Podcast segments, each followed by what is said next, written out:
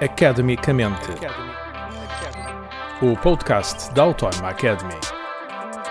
A maçonaria ainda faz sentido nos dias de hoje? Para responder a esta pergunta, eh, convidamos eh, Mário Ferreira, é coordenador de uma pós-graduação em maçonaria e sociedades iniciáticas. Pode parecer estranho, mas, uh, uh, Mário, existe uma pós-graduação sobre isto. Já vamos falar dela, porque fiquem uh, interessados em saber aqui algumas coisas. Mas primeiro gostava que me ajudasse a perceber uma coisa. Quando é que nasce a maçonaria? Ela é uma sociedade meio secreta, iniciática aos dias de hoje, mas aparece quando? A maçonaria aparece quando os homens começaram a perceber que podiam pôr em causa um, a forma unilateral de ver Deus. Isso foi quando? Isto foi, isto foi por volta da, da, da, da Revolução Científica. Uhum. Portanto, século XVII. Primeira metade do século XVII.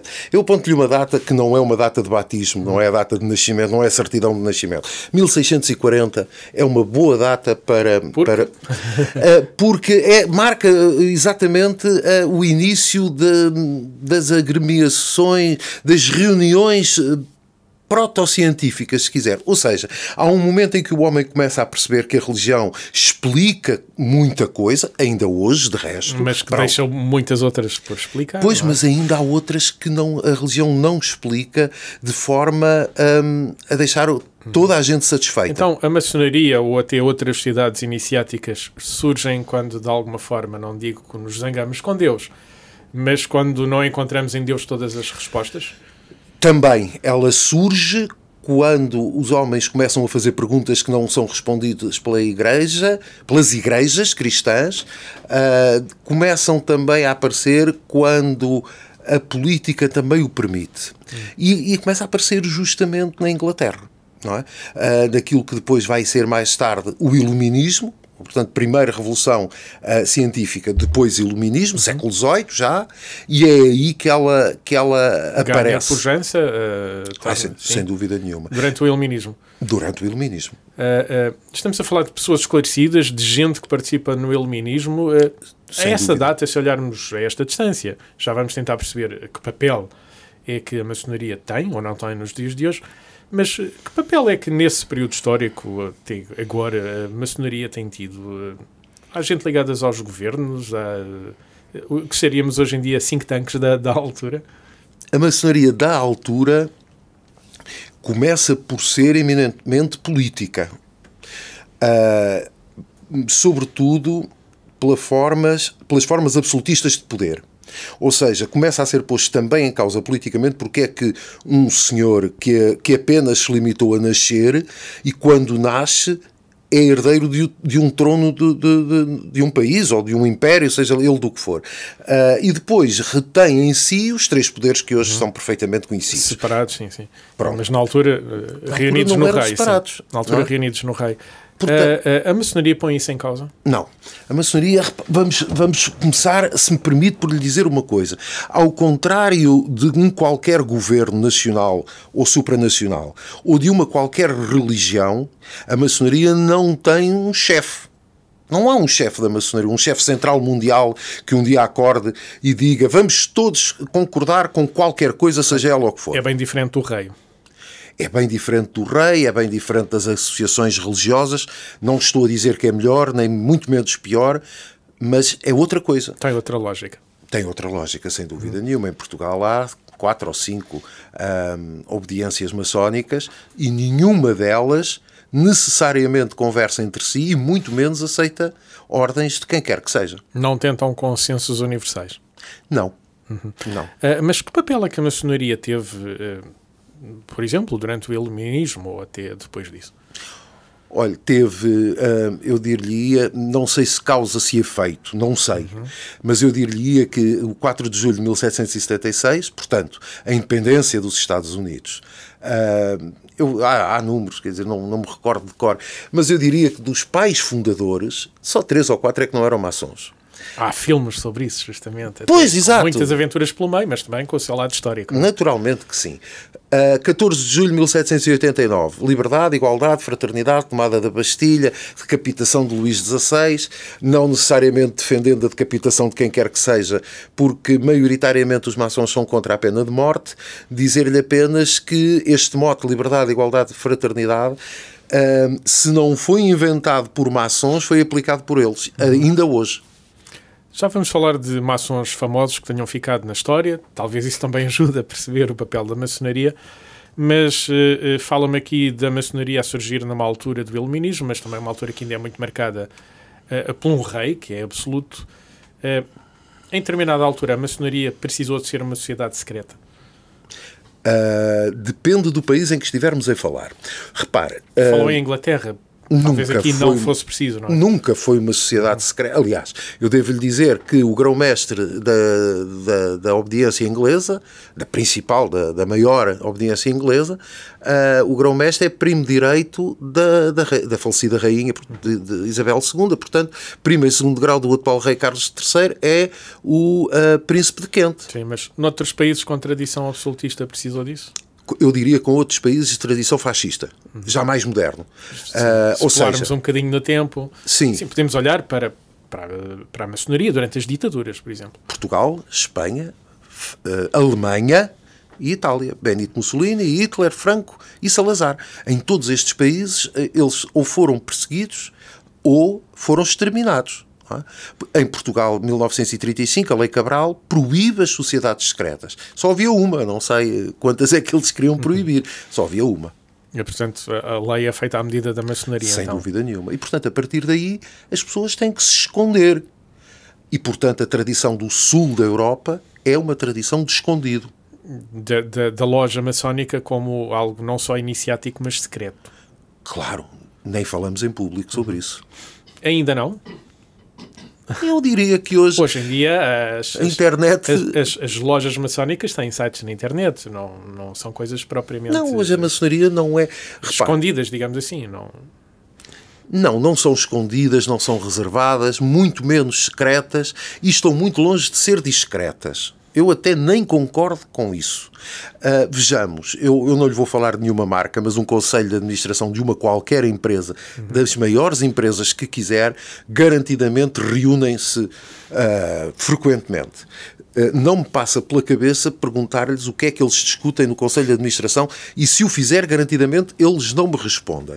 De igual forma, se me vai perguntar a seguir porque é que nós não sabemos quem é que é maçom e quem não é, a não ser que a pessoa o diga, eu dir-lhe-ei que ainda não experimentei, mas vou fazê-lo se quiser, contactar um qualquer partido que, para que me mande uma listagem dos seus militantes. E depois vamos ver quem é que é secreto. E, e acha que isso vai dar resultado? Não, claro que não. resultado? Claro não. que não. não sou As pessoas ingênuo. gostam da sua privacidade. Absolutamente. Isto é uma, isto é uma questão de privacidade, é de, de intimidade pessoal, não mais do que Falou agora, de, deu a entender que haverá uh, pessoas conhecidas na sociedade, hum. uh, políticos, não políticos, uh, enfim, que, que, farão parte de, de lojas maçónicas, é assim que chamamos, não é? Uh, se calhar era interessante irmos falar de alguns maçons que tenham marcado a história. Se me der dois, três exemplos, quem é que gostaria de dar? Benjamin Franklin, uh, nos Estados Unidos, por exemplo. Voltaire, em França. E em Portugal vou falar de duas, uh, duas, dois maçons que, são, que marcaram um tempo. Nicolau Breiner e Raul Solnado. Portanto, estamos a falar, de, por um lado, de pessoas que marcaram o pensamento iluminista, o pensamento político, por outro, pessoas que marcaram a vida da cultura. Sim, e, e, muitas outras haverá que não marcaram. Por isso simplesmente, mas uhum. se quiser dizer José Frazão, e foi um nome que eu inventei agora mesmo, o senhor não sabe quem é, eu também não, não marcou nada a não ser ele próprio. Também falamos de um batalhão de anónimos. Com certeza. Hum. E, olhando aos dias de hoje, uh, uh, que papel é que sociedades iniciáticas como a maçonaria, ou a maçonaria em Portugal, uh, têm na sociedade, nos dias de hoje? Porquê eu, é que existem ainda? Eu, aquilo que vou percebendo eu aquilo que me vou percebendo e apercebendo é que sempre que ligo o telejornal eu vejo mais um motivo para se falar de liberdade, de igualdade e de fraternidade. E então acha que continua a fazer sentido falar deste tipo de, de, de grupos, de pessoas que se juntam justamente por esses três motivos? Se o objetivo verdadeiro dessas pessoas for lutar pelo humanismo, pela humanidade, pela tal liberdade, igualdade, fraternidade, que já parece cansado, mas infelizmente não é, antes fosse. E, sobretudo, pelo direito a ser livre, ah, continuará, infelizmente, a fazer sentido por muito mais anos. Então, vamos agora, uh, agora que me deu esse lado positivo, uh, uh, não sei avaliar se é um wishful thinking, ou será mesmo assim, da maçonaria. Há uma desconfiança em relação a sociedades iniciáticas como a maçonaria. Por que é que acha que essa desconfiança existe? Esta desconfiança existe por dois grandes aspectos. Primeiro, ninguém gosta do que desconhece. Primeiro ponto. Uhum. E, e, até posso ir um nadinha mais longe. Tem-se medo do que desconhecemos. Esta é a primeira base. E, de facto, na Europa do Sul, por um motivo que já, que já falámos, é isto que acontece. Não conhecemos. Uhum. Na Inglaterra. A Inglaterra é mais tranquilo, essa relação ah, antiga, não secreta da maçonaria. Completamente. Ah, aliás, ah, durante muitos anos, e hoje ainda em alguns casos, as pessoas põem nos seus currículos vitae que são maçons, pertencem à grande loja, não sei da onde. É uma coisa boa, então. É uma, uma coisa positiva. Digamos que se eu fosse patrão há uns anos atrás e quisesse contratar alguém, lhe era garantia de honestidade ver no currículo a, a pertença a uma ordem. Uma loja maçónica. Sim. Em Portugal, exatamente o contrário, porque se desconhece, porque não se sabe. E depois há outro grande problema. É que quando as pessoas se juntam em lobbies, sejam eles quais forem, com a vontade de se beneficiarem a si próprios, normalmente entram em ilegalidades que, quando são descobertas, contaminam toda uma floresta. E estou a falar em governos, partidos, religiões e maçonaria, naturalmente, porque é uma que Também porque é feito de pessoas. Claro, é só isso. Uh, uh, as lojas maçónicas funcionam como lobbies, como grupos de pressão para determinadas, ou de influência para determinados acontecimentos? Eu diria que basta pertencer a um grupo de gente para tendencialmente se poder fazer um lobby. Em Portugal, aliás, na Europa, a palavra lobby é negativa. Deixe-me... Nos Estados Unidos será. Era por aí que eu queria remetê-lo. Uh, nos Estados Unidos, os lobbies são registados devidamente, conhecemos o seu objetivo. Portanto, uh, se em português a palavra a tradução da palavra lobby para português for conluio, é negativo. Uh, se é possível. Infelizmente, é. Há pessoas que se juntam para fazer negócios às escondidas. Eu, eu vou recordar-lhe uma loja maçónica que houve por aí, onde estava grande parte, parece, de uma organização ligada à investigação secreta deste país. Dizem, não sei, eu não estava lá. Uhum. Uh, uh, então há motivos para se ter a tal desconfiança? Se há motivos? Sim. Ah, claro que há. Então. Eu desconfio de partido, de alguns partidos, eu desconfio de algumas seitas religiosas. Porque é que não hei de desconfiar de, de outra qualquer agremiação? Claro que sim, claro. há essa possibilidade, não tenho dúvida. E, existem falsas maçonarias? Existem muitas. O que é isso? Olha, é muito simples. É o que é uma falsa maçonaria. É nós estamos aqui neste momento três pessoas, uhum. um, não, não pertencemos um, abertamente a, nenhuma, a nenhum tipo de sociedade iniciática e dizer, pá, aquilo é giro, eu vi na internet umas coisas engraçadas, vamos nós fazer. E depois vamos telefonar a todos os nossos amigos e vamos trazê-los para cá. Ora, a partir deste momento fazemos umas coisas, dizemos umas palavras, e, e, não temos o reconhecimento. A maçonaria é, a base da maçonaria é o reconhecimento, ou seja... Mas o reconhecimento por quem? Pelos outros maçons? Absolutamente, absolutamente. Uh, sobretudo em grupo. Uh, vejamos, a maçonaria, uh, existem duas grandes famílias, a família insular, ou inglesa se quiser, e a família europeia, que basicamente a grande diferença é umas aceitam mulheres, as outras não, ou seja, a quem família. É que aceita quem é que não aceita? A, a família europeia é liberal uhum. uh, e, portanto, obviamente, uh, de tradição europeia é, é, liberal e aceita mulheres. A tradição inglesa. Do, uh, Está a ver os clubes ingleses onde só homem entra, é a mesmíssima coisa. Faz parte da cultura, não estou minimamente a criticar. E finalmente, uns também, ingleses, dizem é obrigatório acreditar num Deus revelado. Buda, Allah, o que o senhor quiser. Um Deus. E os outros dizem, para ser maçom, não é preciso atividade religiosa e, como tal, Deus não é para aqui chamado. Uhum. Pronto, é esta as duas as grandes famílias. Sim. Ora, se em como, em como em qualquer grande família que existe, eh, nós temos que conhecer quem são os nossos familiares. E também há divergências e essas coisas todas. Não, é? não há propriamente divergências, a não ser de opinião. Uhum. Uh, e, e, portanto, sim, aí há, mas até dentro de uma pequena loja de 10 pessoas. Sim, dizia, uma... dizia que não procuram consensos.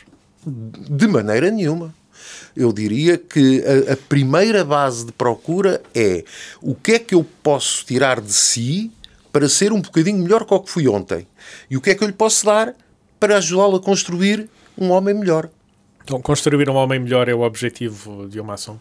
Se construir, um bom, se construir um bom conjunto de homens melhores, e desculpe a ingenuidade, homens e mulheres, obviamente, uhum. desculpe a ingenuidade, eu quase que diria que conseguimos construir um mundo um bocadinho melhor. Então Só um é esse o objetivo. Ah, é, sem dúvida. Espero bem que seja. uh, um aspecto curiosíssimo, eu pelo menos sinto essa curiosidade, penso que outras pessoas também, uh, sobre a maçonaria são os símbolos. Uh, hoje em dia os maçons nas suas reuniões continuam a vestir o, o avental, a comportar aqueles símbolos como o compasso, aqueles símbolos ligados aos pedreiros livres, não é? Uh, falou em duas coisas importantíssimas: os pedreiros livres uhum. e e os símbolos. O homem é um ser simbólico. Vá onde o senhor quiser. Temos bandeiras, coisas desse género, símbolos, onde quiser. Clubes, emblemas, não é? Onde quiser. Aqui à porta da universidade, olhe à sua esquerda e vê um carro com um símbolo lá. Sabe logo o que é que estamos a falar. Entre na igreja e veja 300 símbolos à sua frente. Portanto, o homem é Ou simbólico. Ou num clube de futebol e temos... Bom, nem vamos por aí, que provoca volta, até esterismos, não é? Sim. Portanto, o símbolo em maçonaria não é mais importante que o símbolo na sociedade em geral, mas é uma sociedade altamente simbólica. Os quadros... E também é ritualizada? Há ritos iniciáticos, ritos há, de passagem? Há, naturalmente. Uh, há ritos iniciáticos, ou seja, como em qualquer sociedade iniciática, tem que passar por uma prova. Uh, e essa prova. Que, prova é... que, tipo de prova estamos a falar? Excelente pergunta e eu adoraria responder-lhe se soubesse. uh, vejamos. Por definição antropológica ou sociológica, qualquer ritual de iniciação implica uma morte simbólica para o renascimento de uma nova vida. Assim é. Temos o batismo. Assim é no batismo para as igrejas exemplo, assim. batistas, em geral. Assim é na maçonaria, com o seu, o seu processo de iniciação. Agora, se me pergunta o que é que fazem exatamente, eu vou-lhe responder assim. Já vi na internet coisas que são absolutamente assustadoras e garantidamente mentirosas. E já vi outras que me parecem ter algum cabimento. Mas os símbolos, estamos a falar de quais? Sim. É o Olha, compasso, a... é, é o que mais? Desde logo qualquer um que, que lhe transmita alguma, uh, consensualmente alguma, alguma mensagem. Esquadra e compasso, uhum. o espírito e o, o, lado espiritual e o lado terrestre, uh, são dois símbolos que estão sempre juntos. Então não é, não é religioso, mas é espiritual. Ai, sem dúvida, absolutamente nenhuma. Razão pela qual uh, podemos ser todos ateus e falamos no grande arquiteto do universo. Na primeira hum, edição da pós-graduação, Uh, houve um senhor que se assumiu como maçom, e aluno que se assumiu como maçom, e eu perguntei-lhe: epá, então explique-me, faz favor, quem é o grande arquiteto do universo? E ele respondeu-lhe: para mim é o tempo, que tudo constrói e tudo destrói, porque eu não acredito em Deus. Portanto, o próprio símbolo do grande arquiteto do universo é um símbolo íntimo partilhado por todos. E que pode simbolizar coisas diferentes. O grande arquiteto do universo, garantidamente para um, um membro da Igreja Católica, a qualquer nível, é, é Deus. Uhum. Para um ateu, pode ser o tempo, o vento, nada. Uhum. Uh, uh, uh, Mário Ferreira, falei que tinha aqui uma grande curiosidade sobre a tal pós-graduação em maçonaria e sociedades iniciáticas, ainda antes de irmos tentar perceber que formação é esta? Uh, aqui à volta de Lisboa, em Portugal por inteiro, vamos pensar, temos o estudo em Lisboa, não precisamos de ir muito longe. Há aqui locais tipicamente maçons. Uh, se olharmos para os guias turísticos, uh, fala-se muito na Quinta da Regaleira. Fala. É assim mesmo?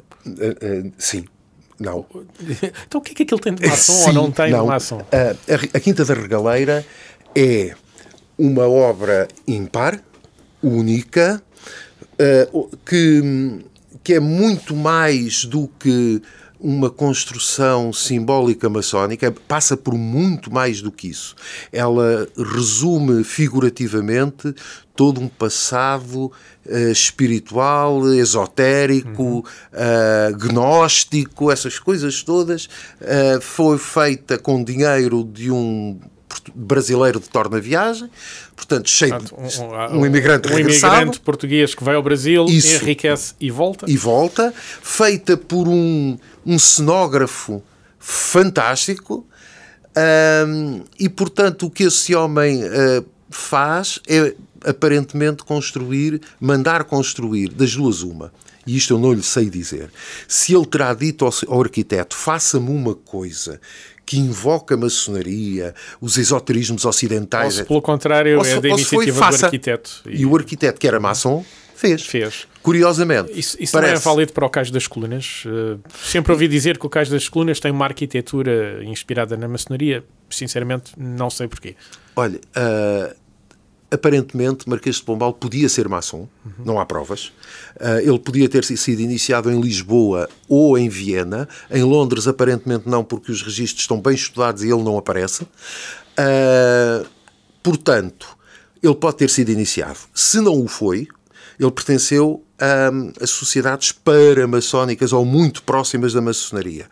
Uh, e por Inglaterra, por exemplo, a Royal Society. E, portanto, se ele não foi, uh, teve rodeado deles. Toda a Baixa Pombalina tem referências interessantíssimas às construções uh, uh, a um templo maçónico. Quando se entra num, num templo maçónico, aquilo que se vê é uma coluna de cada lado. Referência ao templo de Salomão, que diz a Bíblia, tinha uma, duas colunas de bronze, uma de cada lado, por onde se entrava, encimado por romãs. Portanto, um, duas colunas à entrada de Lisboa. A Romã, a Romã é a União faz a força, aqueles baguinhos todos juntos. Todos juntos uh, se pegar numa, numa Romã e tirar só um bago, esmaga com facilidade. Já sabemos, a algoria não, não é necessário gastar tempo com ela, digo eu. Uh, portanto, desde o Cais das Colunas até ao Rocio, há inúmeras referências, desde logo, maçónicas. A arquitetura inspirada na maçonaria. Desde logo, uh, olhe para as traseiras, a parte de trás da, da estátua de Dom José e vê uma coisa que pode ser por acaso. Bom, se eu for ingênuo, direi que foi um acaso. Não estou a ver um escultor a fazer coisas por, tão por acaso. Ainda assim, por, por trás verá a planta de Lisboa reconstruída após terremoto, encimada por um, um esquadro e por um compasso. É coincidência. São símbolos típicos. Uh, é coincidência, naturalmente. Uh, sim, é possível fazer um trajeto uh, de arquitetura maçónica em Lisboa. sei que o Mário Ferreira o conhece e o faz, claro. é? mas vamos então à tal pós-graduação. Porquê é que existe uma pós-graduação sobre a maçonaria? E sociedades iniciáticas? Olha, eu, excelente pergunta, vou dividi-la em duas, muito rapidamente. A primeira, eu comecei a pensar nela.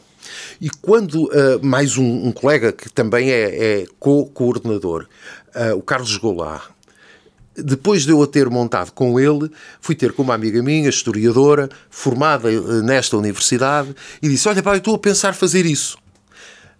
eu sabia exatamente o que é que ela me queria dizer, mas quis ouvir. E ela disse: Pá, o que é que isso interessa? E eu disse nada, como veremos. Este vai começar a quinta edição. Portanto, não interessa nada. Agora, pergunta a resposta seguinte é porquê?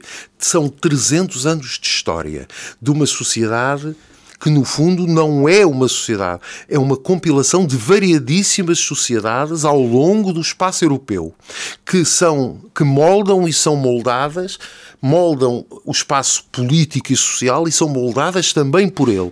Portanto, há relações históricas de, de valências duplas, não é? De duplo sentido, uh, e que penso que merecem um olhar que um historiador uh, que vai ser formado em várias áreas na sua licenciatura uh, não se apercebe naturalmente deste tipo de relações não não se apercebe sim. de todo E assim. E daí a necessidade dessa pós-graduação, Claro, então. claro. Quem é que a procura? Boa pergunta. Maçons, não maçons. É verdade. maçons e não maçons. Ou seja, há alguns que eu não sei se nunca saberei se são, se não são. se não são. Há outros que Mas por fora exemplo, isso, quem, fora, Até porque profissionalmente- Profissionalmente, quem é que procura esta pós-graduação? É, Encontramos um perfil profissional que procura. Não, não, não. Ah, temos ah, historiadores, Curiosos? psicólogos, curiosos sem formação superior, mas que apesar de ser uma pós-graduação, ela pode ser frequentada por não licenciados e, portanto, também são maioritariamente curiosos. Depois, porque se ouve falar tanto mal da maçonaria que há pessoas que dizem "Epá, não pode ser, isso tem que ser mentira. E, e se calhar é tão mentira que não acredito que se fosse verdade eles fizessem, tivessem a coragem de fazer uma pós-graduação. Ah, e há uma coisa que eu digo nas primeiras aulas, é a secção de Santos não é aqui. É? Santos é noutra, é outra paróquia. Aqui, ah, se me vão já perguntar se há ladrões, mentirosos, etc, etc, etc, na maçonaria, eu convido-os a pegarem num bolo, cortarem uma fatia, um bolo de chocolate, com natas, com essas coisas todas, cortarem uma fatia só com um elemento. Pá, vem de tudo. Vem de tudo. Há tudo. Com o tempo, deixa de haver. Eles vão, vão saindo, vão sendo expulsos ou expulsam só eles Então próprios. tem, tem, tem esse olhar. eh, eh, eh, eh, eu não vou dizer cândido, mas tem, tem esse olhar otimista sobre o processo eh, da maçonaria Claro que eh, para construir a tal sociedade. Repare, são melhor. 300 anos. Uh, temos quatro ou cinco obediências uh, legais, legitimadas em, Em em Portugal. Portugal. Uh, sim. Uh, portuguesas, sim. Uh, Digo-lhes sem problema. Grande Oriente Lusitano, uh, grande loja simbólica da Lusitânia, grande loja simbólica de Portugal, a grande loja feminina de Portugal. A ordem é apenas a da memória. Não procurem hum, nada mais do que Do que isso. isso. Hum, temos mais uma ordem, uh, que é duas ordens que são estrangeiras e que estão cá, uh, desde logo o direito humano, por exemplo, uh, é francês, e depois temos um conjunto de selvagens, de obediências selvagens, que eh, gravitam ou parasitam à custa do sistema. Acontece em todo o lado, não é? Ahm, e, portanto, esta gente existe e eu não tenho nada que, não me, eh, que me indique o contrário. De boa fé a trabalharem para os outros. É o que eu vejo no dia a dia. Ah, desculpe, esqueci-me de, de uma que é da, da família. ahm, da família inglesa, a tal que não aceita mulheres, a grande loja legal de Portugal. Também está cá. Exato. Eh, Mário Ferreira, é maçom? Não, Mas não, maçonaria já não, percebemos. não, não vou-lhe responder de outra maneira. Se, hum, se fosse maçom, diria que provavelmente que não, portanto não lhe posso dizer que não.